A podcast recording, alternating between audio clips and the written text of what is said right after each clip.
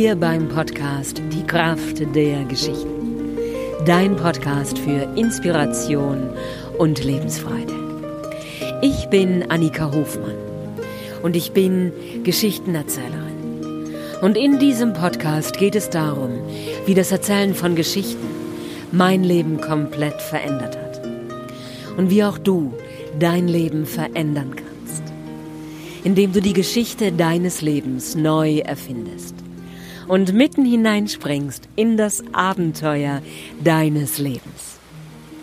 Und mehr und mehr das tust, was du schon immer tun wolltest und was du wirklich von ganzem Herzen liebst. Ja, und heute habe ich wieder ein Interview-Special für dich. Es ist ein Interview mit Isabel. Ich bin ihr hier auf Kotau am Strand begegnet und Isabel ist ein freier Vogel. Sie ist Reisende, sie klettert mit sehr viel Leidenschaft und Begeisterung und sie ist frisch ausgebildete Yogalehrerin. Sie hat gerade in Rishikesh in Indien die Ausbildung gemacht zur Yogalehrerin. Ja, und als sie das erzählt hat, war ich so gespannt darauf zu hören, wie so eine Ausbildung abläuft und was sie dort gelernt hat. Yoga ist für mich ein so wichtiger Aspekt in meinem Leben geworden. Und mein Leben ist so viel besser, seit ich regelmäßig Yoga praktiziere. Ich kombiniere das gerne mit der Slackline und da das Balancieren ja sehr anstrengend ist und sehr viel Konzentration erfordert, mache ich zwischendurch Yoga-Übungen. Und ich habe diese heutige Folge Balance and Birds genannt. Dieser Name kommt von Isabel. Ihre letzte Yogastunde, ihre Prüfungsstunde in Rishikesh hatte diesen Namen. Balance and Birds, Balance und Vögel. Und ich finde diesen Titel so wunderschön. Die Balance im Leben zu finden ist so wichtig. Balance zwischen Zeit gemeinsam und Zeit für mich. Balance zwischen Einatmen und Ausatmen. Balance zwischen Aktivität und Ruhe. Und ja, darum gefällt mir dieser Titel so gut. Und Yoga ist für mich Atmen in Bewegung. Es ist den Körper mit Atem durchfluten. Und ich wünsche dir heute ganz viel Freude bei dieser Folge Balance and Burns. Hab ganz viel Freude damit.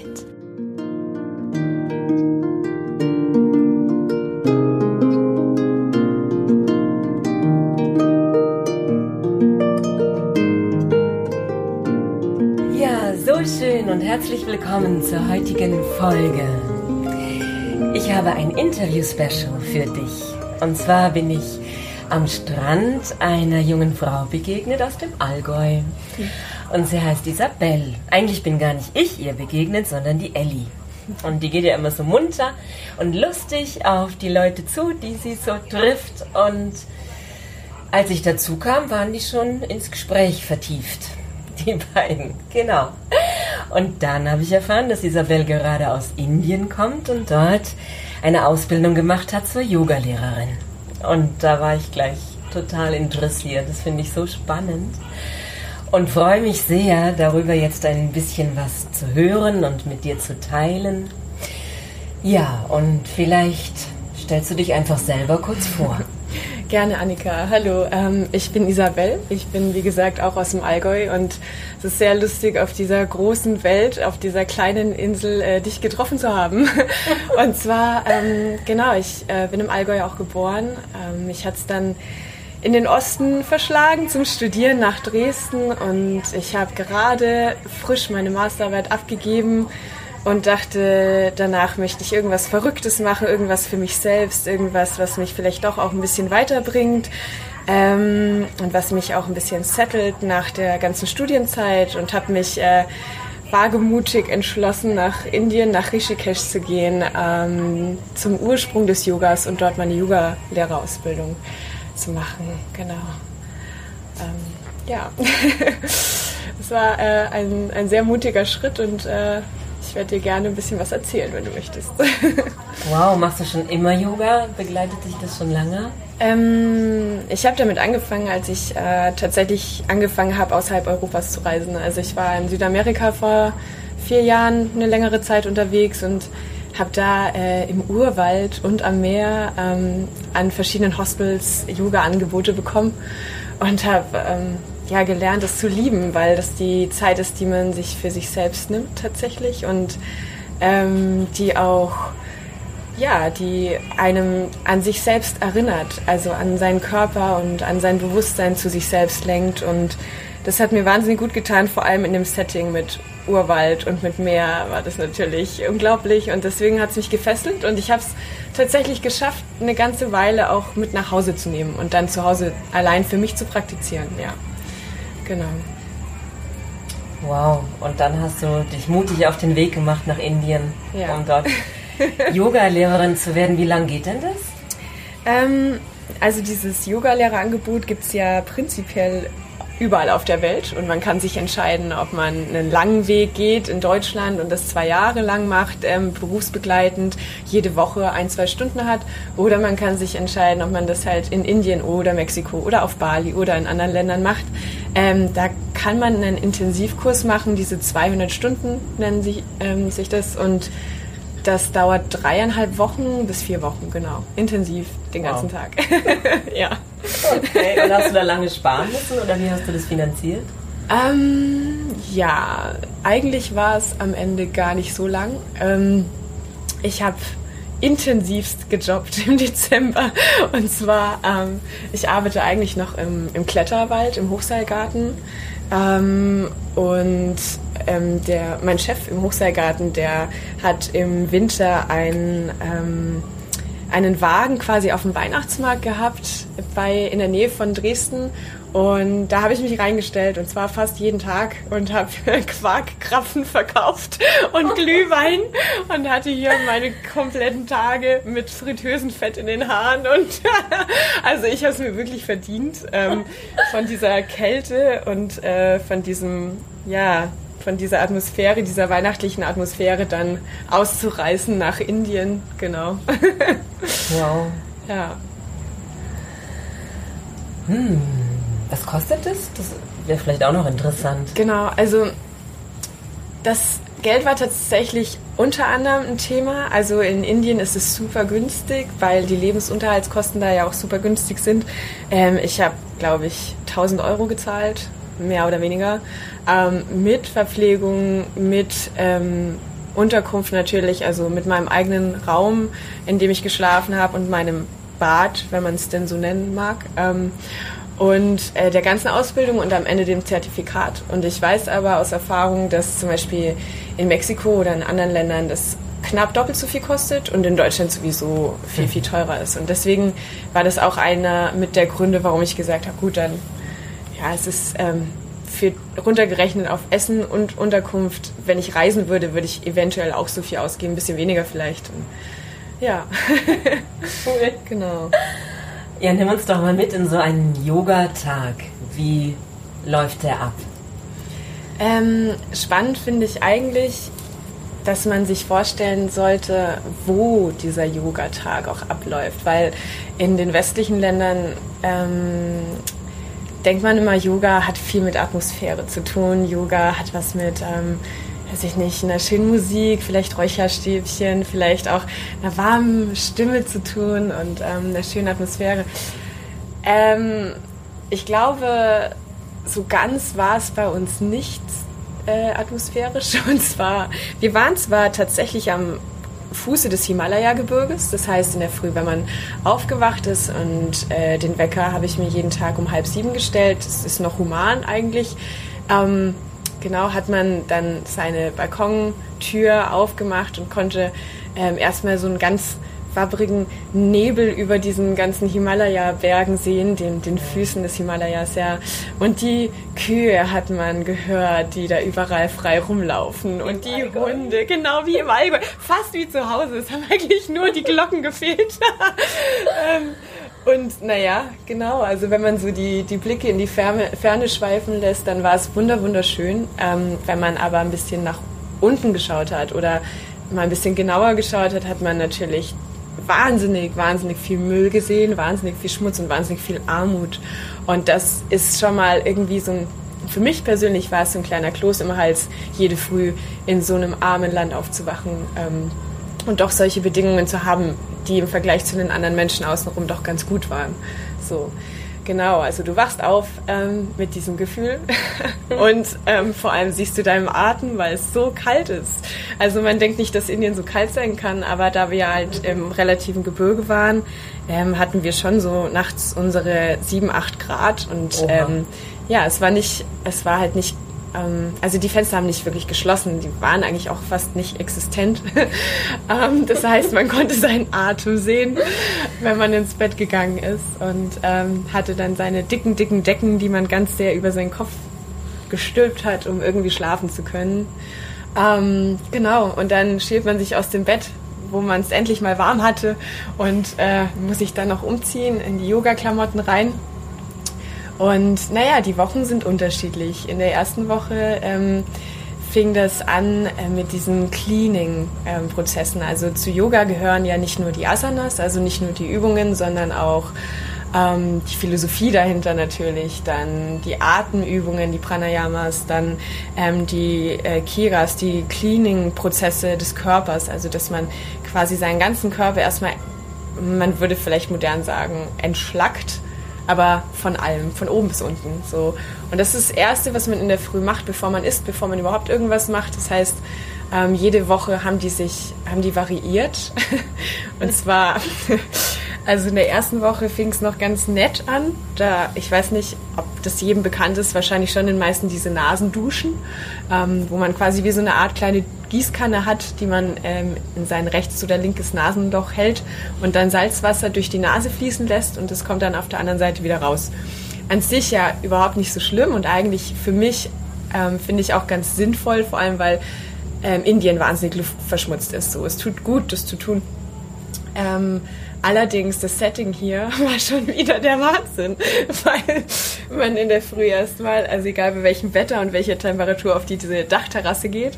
Und dann kann man sich vorstellen, dass 36 Yoga-Schüler alle total verschlafen mit ihrer kleinen Gießkanne da oben ankommen und sich nebeneinander im Abstand von zwei Meter aufstellen und sich erstmal dieses Salzwasser durch die Nase laufen lassen. Und dann hoffentlich kommt es auf der anderen Seite auch raus. Ähm, und dann ist ja ganz wichtig, weil dieses Salzwasser war ja kein äh, gefiltertes Wasser, es war ja das Leitungswasser aus Indien und das sollte man ja eigentlich also sowieso nicht trinken. Und generell ist es nicht gut für unsere Schleimhäute so. Und das heißt, man muss danach so sehr schnauben, dass wirklich jeder Tropfen dieses Salzwassers wieder aus der Nase rausgeschnauft wird. Das heißt, 36 Leute stehen nebeneinander und rotzen ihre Nasen aus und sind dann sauber, genau. Ähm, ja, und dann, ähm, dann gibt es Yoga und zwar gibt es ja verschiedene Formen des Yogas. Es gibt dieses Ashtanga-Yoga, was viel mit Flow zu tun hat, was viel ähm, dynamischer und auch anstrengender ist, äh, mit einem bestimmten Atem. Und dann gibt es das Hatha-Yoga, was ein bisschen, bisschen entspannter ist, würde ich mal sagen. Und wir waren in der Gruppe, wo in der Früh gleich das ähm, härtere Yoga dran kam. Und auch leider in einem Raum, der ähm, quasi kein Fenster zu nach draußen hatte, was die Atmosphäre halt auch nochmal nicht so schön gemacht hat. Und natürlich gibt es auch immer wieder krasse Regenschauer in Indien. Und das hat man halt auch an den Wänden in dem Yoga-Raum innen gesehen, mhm. die nicht mehr ganz so weiß waren. ähm, genau, und dann hat man eineinhalb Stunden ja, Yoga praktiziert. Ähm, Yoga, aber mit dem Ziel, immer, immer besser zu werden und immer dehnbarer zu werden. Und es hatte nichts mit, es hatte nichts mit Entspannung zu tun und nichts mit runterkommen und dem herkömmlichen Yoga, was man aus, aus westlichen Ländern kennt. Also es war super viel mit Pushen. Es war wirklich über unsere Grenzen immer wieder. Ähm, und es war, glaube ich, auch so eine Dynamik, dass das alle machen wollten. Also alle wollten irgendwie auch über ihre Grenzen gehen, weil es halt auch alle gemacht haben. So eine mhm. Gruppendynamik irgendwie, ja. Ähm, und erst nach dem Yoga, dann so um zehn, halb elf, gab es Frühstück. Man saß am Boden. Also ich hatte sowieso einen Monat lang keinen Stuhl unter meinem Popo. Also man sitzt quasi am Boden auf so Kissen. Ähm, die erste Woche auch noch relativ gerade und dann irgendwann gibt man es auf, weil dann ist man so K.O. Und ähm, dann isst man am Boden aus so, es gibt so Metallschalen wie im Krankenhaus quasi, wo man in jedem Fach so extra Essen drin hat und das holt man sich. Ähm, das Essen war unglaublich gut. Also mhm. es war wahnsinnig gut, vegetarisch, ähm, ähm, reichhaltig. Also es hat einen satt gemacht und zwar, man hat sich immer aufs Essen gefreut. Ähm, in dem nächsten kalten Raum am Boden. Ähm, aber es war super lecker. Und ja, und dann danach ging es dann entweder weiter, also die entspannte Woche danach ging es weiter mit Philosophieklasse. Da hat man so ein bisschen über Yoga gelernt. Man hat darüber gelernt, was ist eigentlich Yoga. Ähm, das Lustige daran ist, dass der Yogi selbst es halt unterrichtet hat, der ja schon seit ganz vielen Jahren Yoga macht, ähm, aber jetzt auch seit mehreren Jahren nicht mehr macht, weil er sich überdehnt hat. Ups. Ja. Und ähm, genau, es war ganz spannend, aber irgendwann ähm, ja, ist einem auch aufgefallen, dass ja, er hatte halt Meinungen, die ähm, manche geteilt haben, aber er hatte auch Meinungen, die man oder die ich nicht vertreten hätte. So. Aber es ist ja auch spannend, darüber zu diskutieren und ähm, so eine andere Meinung ähm, ja, zu hören, weil man sich seine eigene ja auch noch bilden kann darüber. Und das ist sehr wichtig, finde ich. Und das, darauf sollte man auch achten, ähm, dass man sich nicht irgendwas einpflanzen lässt, ähm, und das einfach so hinnimmt, weil er das sagt, weil das eine Autoritätsperson in dem Moment sagt, sondern dass man immer noch hinterfragt. So. Und das ist super wichtig in dem Kontext. Ich fand es auch für mich sehr wichtig, das zu tun, ähm, weil ja, weil wir das halt auch so gelernt haben. Das fand ich ganz schön, dass, dass äh, meine mhm. Eltern oder vielleicht auch generell das Schulsystem bei uns sagt, hinterfragt doch mal oder mhm. ja, genau.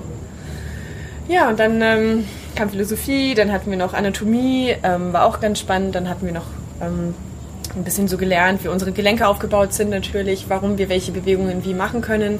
Ähm, mussten halt natürlich auf Englisch alles lernen. Ähm, und das war auch noch mal ein bisschen witzig, weil also ich komme mit Englisch gut klar, aber Englisch. ja, indisches Englisch ist nochmal eine andere Sache so. Und ähm, ich glaube, wir waren von den 36 Leuten, waren fünf Deutsche da und der Rest war irgendwie tatsächlich ähm, so gut wie fast alle waren Englisch-Muttersprachler, also Kanada, USA, England. Ähm, und selbst für die war es schwer, zum Teil das zu verstehen, was so kommuniziert wurde, ja. Ähm, und das dann noch lernen zu müssen. Ich meine, wir hatten ja Examen danach, wir hatten drei Examen. Ähm, das war schon eine Herausforderung auf jeden Fall, ja. Und ähm, genau, dann hatten wir dann abends nochmal Alignment. Alignment ist ganz spannend, weil man halt lernt, ähm, wie der Körper genau ausgerichtet sein muss, damit die Position richtig ist. Ähm, und also das ist das, was mich eigentlich am meisten interessiert hat, weil ich meine, ich für mich selber mache schon gerne Yoga, aber ich möchte ja auch, wenn ich später lehre, wissen, ob die Leute das richtig machen oder worauf ich achten muss. So. Und ähm, das, das hatten wir auch ähm, gehabt, allerdings leider ein bisschen wenig meiner Meinung nach. Also ich finde, da hätte man ein bisschen mehr Fokus drauf setzen sollen. Ähm, aber ich habe trotzdem viel für mich mitgenommen daraus. Und äh, es geht beim Yoga halt einfach nicht um dieses, ich möchte weiter runterkommen oder weiter vorkommen, sondern es geht darum, es richtig zu machen. Und das, das ähm, ist ein ganz schöner Appell an seinen Selbstehrgeiz, an seine an seinen Ehrgeiz zu sagen, oh, ich gucke mich um, ich vergleiche mich mit den anderen, was man halt auf keinen Fall im Yoga machen sollte, ähm, sondern man muss sich denken, ähm, mache ich das gerade richtig? Ist es gut für meinen Körper? Weil ich mache es nur für mich und ich mache ja Yoga nur für mich und ich möchte meinem Körper was Gutes tun und deswegen ähm, ist es wahnsinnig wichtig, darauf zu achten und die anderen einfach auszublenden bei Yoga. Genau. Also Ja, und ähm, genau nach dem Alignment äh, gab es dann nochmal eine Runde Yoga am Abend, auch nochmal eineinhalb Stunden Hatha, also das Einfachere, Einfachere, also das Entspanntere, ähm, wo die Positionen einfach länger gehalten werden, aber dafür dieser Flow und dieses Springen nicht mit äh, dabei ist. Und, ähm, und am Ende, ja, hat man noch Meditation ähm, eine Stunde und dann gibt es Abendessen. Also der Tag endet für uns mit dem Abendessen um acht ungefähr. Also man hat schon seine ganzen über zwölf Stunden Programm. genau. Ja. Wow, und sieben Tage durch oder ist dann, dann ein Tag? Ein, ein Tag. Ein, ein Tag, Tag haben wir Pause, ja. Und das ist aber dieser Tag, der, der ist immer so weit weg. der kommt nicht näher. Also, ja, aber dieser Tag hat sich angefühlt wie Weihnachten jedes Mal. Ja. Der hat sich angefühlt wie Freiheit. Ja, genau. Und wie war es am Abend, wenn nach dem Essen dann der Tag vorüber war? Eigentlich waren alle ganz schön müde. Ähm, wir hatten, was ich sehr, sehr schön fand, es wurde immer ähm, Holz organisiert irgendwie, was da auch nicht so einfach ist. Und dann wurde so ein Feuer gemacht. Wir hatten also, man muss sich vorstellen, dass unser Ashram kein geschlossenes Gebäude war, sondern es war wie eine Art Atrium in der Mitte. Und alle Räume, die auch davon weggeführt sind, waren eigentlich nicht geschlossen. So. Und in der Mitte des Atriums wurde sowohl die Anfangszeremonie als auch eben abends die Lagerfeuer gemacht. Und da saß dann immer der Yogi oder ein paar andere Angestellte, die Köche ähm, und noch ein paar äh, Schüler, die es dann noch geschafft haben, sich dahin zu setzen. Ähm, oft war es dann doch die Kälte, die einen dann noch irgendwie hingetrieben hat, dann noch am Feuer zu sitzen, weil im, im Raum war es einfach kalt. Es war einfach super kalt und ja, aber meistens waren wirklich um halb zehn, zehn die Lichter aus, weil man einfach total fertig war. Mhm. Also sechs Tage ist schon hart, auch körperlich so. Ja, genau. Wow, so spannend. Und dann habt ihr tatsächlich eine Prüfung auch gemacht am Schluss. Mm, also wir hatten drei. Wir hatten ähm, eine Prüfung in Anatomie, ähm, dann hatten wir eine Prüfung in Philosophie und eine Stunde, die wir geben mussten, ganz am Ende. Genau. Vor der Stunde hatten, glaube ich, die meisten Angst, weil man sich halt irgendwie doch nicht so richtig vorbereitet gefühlt hat. Man macht selber zwar jeden Tag Yoga, aber was so witzig ist, was auffällt, man wird immer angeleitet und wenn man angeleitet wird, dann denkt man überhaupt nicht aktiv selber darüber nach, was man gerade tut. Also diesen Sonnengruß haben wir über 100 Mal gemacht in den paar Wochen, also weit über 100 Mal. Ähm, und es gibt ja auch verschiedene Variationen davon. Und am Ende hieß es, ja, leitet ihr mal so einen Sonnengruß an. Und wie viele das falsch gemacht haben, wie viel man vergessen hat, wo man sich denkt, aber ich habe ihn doch schon hundertmal gemacht. Aber nee, man hat so viel irgendwie, ja, man lässt sich halt leiten irgendwie und man schaltet so ein bisschen seinen Geist ab, was ja eigentlich auch gut ist. Aber wenn man lernen soll, dann merkt man halt, ja, man hätte vielleicht irgendwie bewusster Yoga machen sollen. Genau. Ich glaube, man ja. muss das Anleiten auch üben. Also, total. Genau, ja. ja. Ich würde jetzt auch ganz, ganz äh, ehrlich sagen, ich bin auf keinen Fall bereit, äh, in einem Yoga-Studio zu arbeiten, weil mir da die Erfahrung fehlt. Aber was einer unserer Lehrer gesagt hat, was ich ganz schön fand, ähm, ähm, your students will teach you, also deine Schüler werden es dich lernen. Ja, und du brauchst natürlich, und so ist es doch überall, also in jedem Beruf braucht man erstmal die Erfahrung. Und man muss da erstmal reinkommen. Und solange es nichts Gefährliches ist, solange ich keine Leute irgendwie in ihre Position reindrücke, was sowieso nicht meine Art und Weise des Yogas ist, was ich gar nicht einsehe, ähm, ist es doch schön, wenn man die Möglichkeit hat, erstmal zu üben mit den Leuten auch und genau, so mal besser zu werden. Ja. Genau, und dich selber eben auch mit damit verbinden, mit diesem Geist des Yoga und dann hast du ja auch so die ja. Ausstrahlung genau. oder weißt, was du zu tun hast. Ja, genau. Vor allem die Ruhe. Genau. Die Ruhe. Und das Schöne war in meiner letzten Stunde, also meine Stunde, die ich gegeben habe, ähm, die hieß ähm, Balance and Birds. Also das Thema Vögel war für mich ein ganz großes Thema in dem Ashram, weil der Vogel ist für mich so dieses Symbol für die Freiheit. Und ich muss ehrlich sagen, ich ähm, habe mich, glaube ich, selten in meinem kompletten Leben so eingesperrt gefühlt wie in dieser Zeit weil man so ein krasses Programm hatte, wo man halt auch Anwesenheitspflicht hatte und ich habe halt das Gefühl gehabt, ich kann hier auch nicht raus. Wir waren halt auf dem Land, wir waren nicht mal so, dass wir irgendwie in der Stadt waren und abends nochmal rausgehen konnten, irgendwie wenigstens zum Supermarkt. Es gab ja auch keinen Supermarkt, es gab einfach nichts.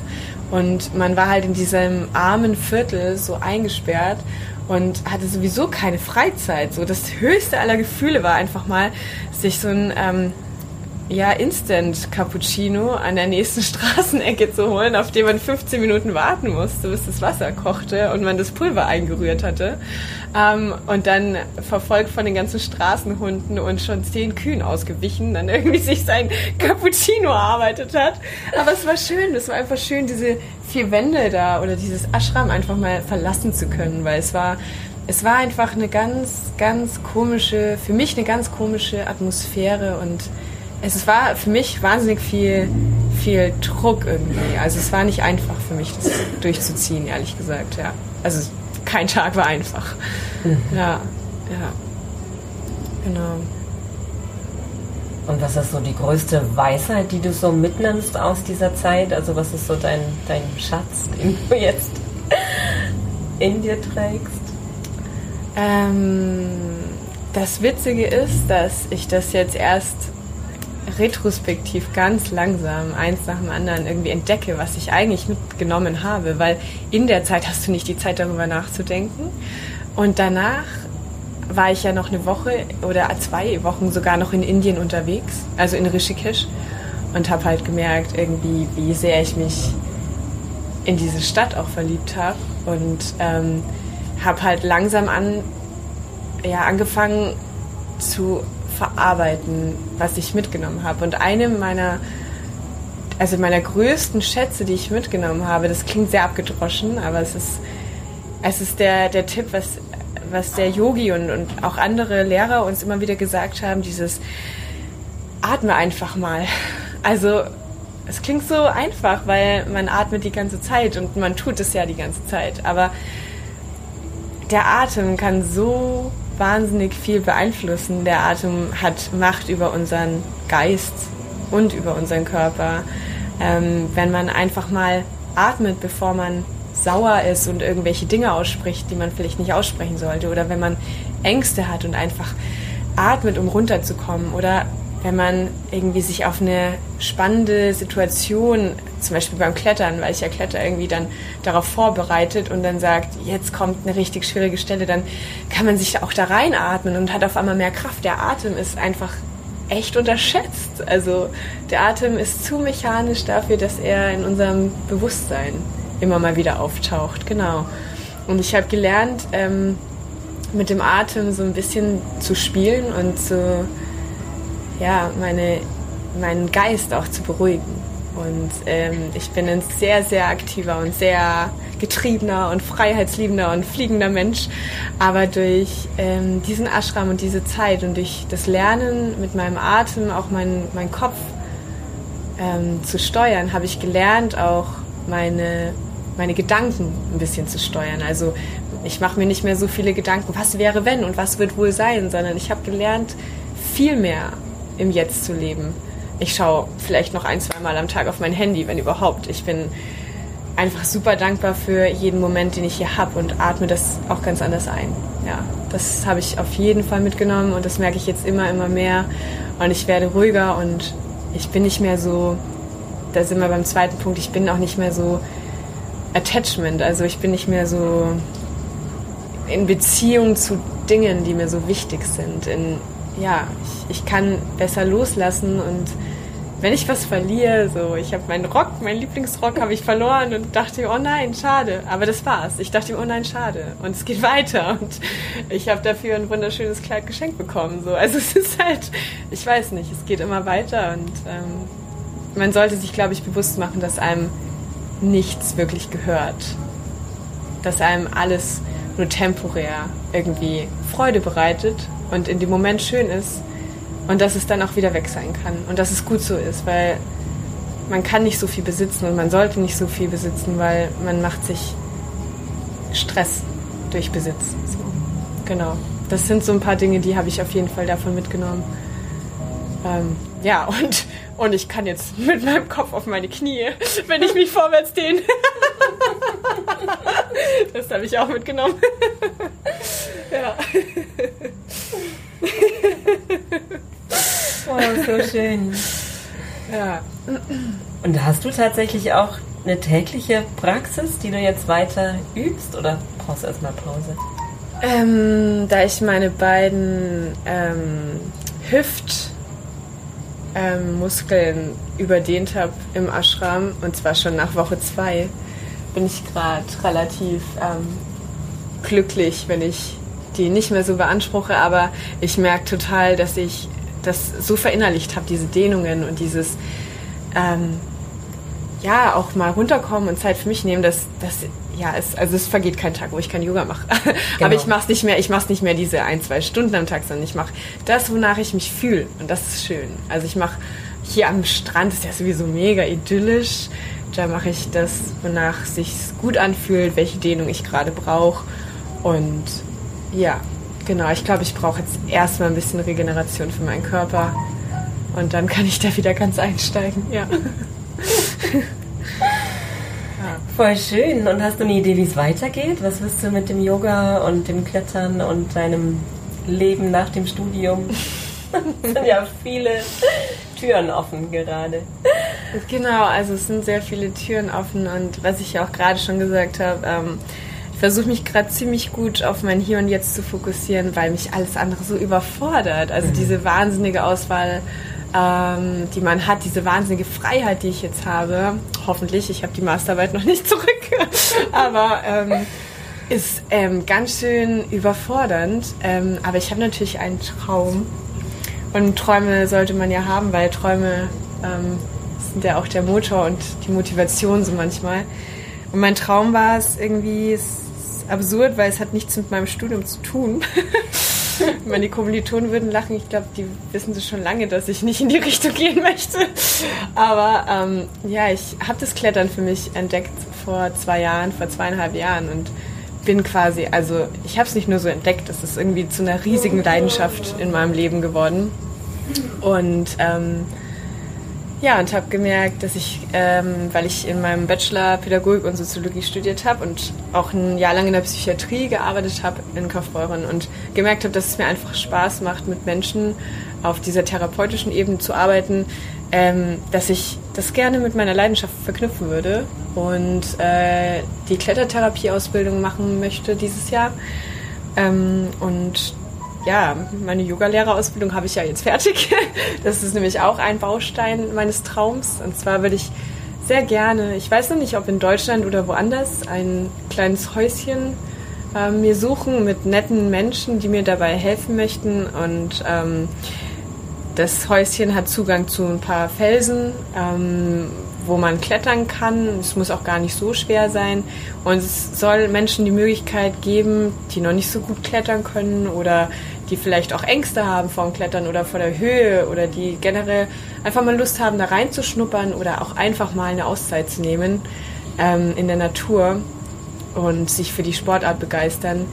Diese Menschen, die sollen die Möglichkeit bekommen, in dieses Haus zu kommen und ähm, die bekommen tolles Essen und die bekommen in der Früh und am Abend eine Yogastunde von mir. Und ähm, unter den Menschen, die auch in einem Haus wohnen, ähm, wohnen natürlich auch super Kletterer, die ähm, diesen Menschen Unterstützung geben können beim Klettern. Und ich bin dafür da, dass ich den Menschen Ängste nehme und zeige, wie sehr sie an ihre Grenzen gehen können, was sie davor nie gedacht haben. Also ihre Grenze wird sich verschieben und dieses Erfolgserlebnis muss, also ist einfach wunderschön. Ich sehe das ja auch schon im, im Hochseilgarten, wo ich arbeite, wenn manche Leute so viel Angst haben, aber sich dann so freuen, dass sie was geschafft haben und es ist also Klettern im therapeutischen Sinne ist einfach so wertvoll und ähm, in diesem Feld würde ich halt gerne arbeiten und am liebsten mit Menschen, die das halt auch möchten und ja, genau, das ist, das ist mein Traum. so schön. Ja. Hm. Und du bist jetzt ja auch sehr an deine Grenzen gegangen in dieser Ausbildung. Ja. Mhm. Kannst du andere auch begleiten? Ja, das stimmt. ja. Hm. Voll schön, schön, schön, schön. Dann habe ich vielleicht noch eine letzte Frage. Ja, genau. Wofür bist du jetzt gerade besonders dankbar? Ähm, ich bin besonders dankbar dafür, hier sein zu können in diesem Moment. Auf dieser Insel ähm, mit wunderbaren Menschen um mich herum und in dieser Wärme. Ich bin unglaublich dankbar für diese Wärme und diese Ruhe. Und ganz ehrlich, ich habe, und das habe ich mir heute auch erstmal ähm, ins Gedächtnis gerufen oder in mein Bewusstsein gerufen, wie ich vor drei Wochen im Ashram saß und genau, genau diesen Tag, wie ich ihn heute verbracht habe. Von diesem Tag habe ich geträumt und ich dachte mir, ich habe es bald geschafft, ich habe es bald geschafft und ich bin bald in der Wärme und ich bin bald gesund und glücklich in dieser Wärme und ich habe es einfach bald geschafft und ich habe es einfach geschafft und das ist mir heute sehr bewusst geworden. Deswegen ist es gut, dass du heute fragst. Ich bin dankbar dafür, das alles geschafft zu haben und ja, dankbar dafür, am Leben zu sein und hier zu sein, auf jeden Fall. Ja. Oh, so schön. Ja. Freue ich mich auf dein Haus an den Felsen. Ja, du bist herzlich eingeladen, wenn es soweit ist. Vielen, vielen Dank, liebe Isabel, dass du dir Zeit genommen hast. So schön. Sehr, sehr gerne. Ich danke dir, dass du hier warst und bist. Ja. Wunderbar, gute Reise und äh, ja, gute Reise ins Leben und weiterhin durch Thailand und wo es noch weiterhin geht. Ja. Vielen, vielen Dank wünsche ich dir auch.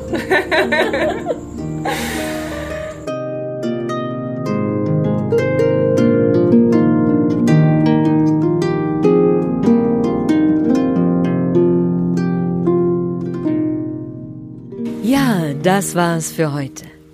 So schön, dass du dabei bist. Ich folge ja bei den Gästen, die ich hier im Podcast interviewe, meinem Herzen. Und Isabel hat sich einen Traum erfüllt. Sie hat die Ausbildung zur Yoga-Lehrerin gemacht. Und ich wünsche mir so sehr, dass dieser Podcast dich dazu inspiriert, deinen Traum zu leben. Und wenn dir dieser Podcast gefällt, teile es. Erzähle es den Menschen, die du liebst. Und schreib mir. Schreib mir auf Instagram unter annikahofmann.de und schreib mir eine E-Mail an geschichten.annikahofmann.de. Erzähl mir, wie dir der Podcast gefällt, was dich besonders inspiriert und was du dir wünschst, worüber ich eine neue Folge machen soll. Ich freue mich auf deine Nachricht. Hab eine wundervolle Woche, lass es dir gut gehen und sei von ganzem Herzen umarmt. Deine Annika.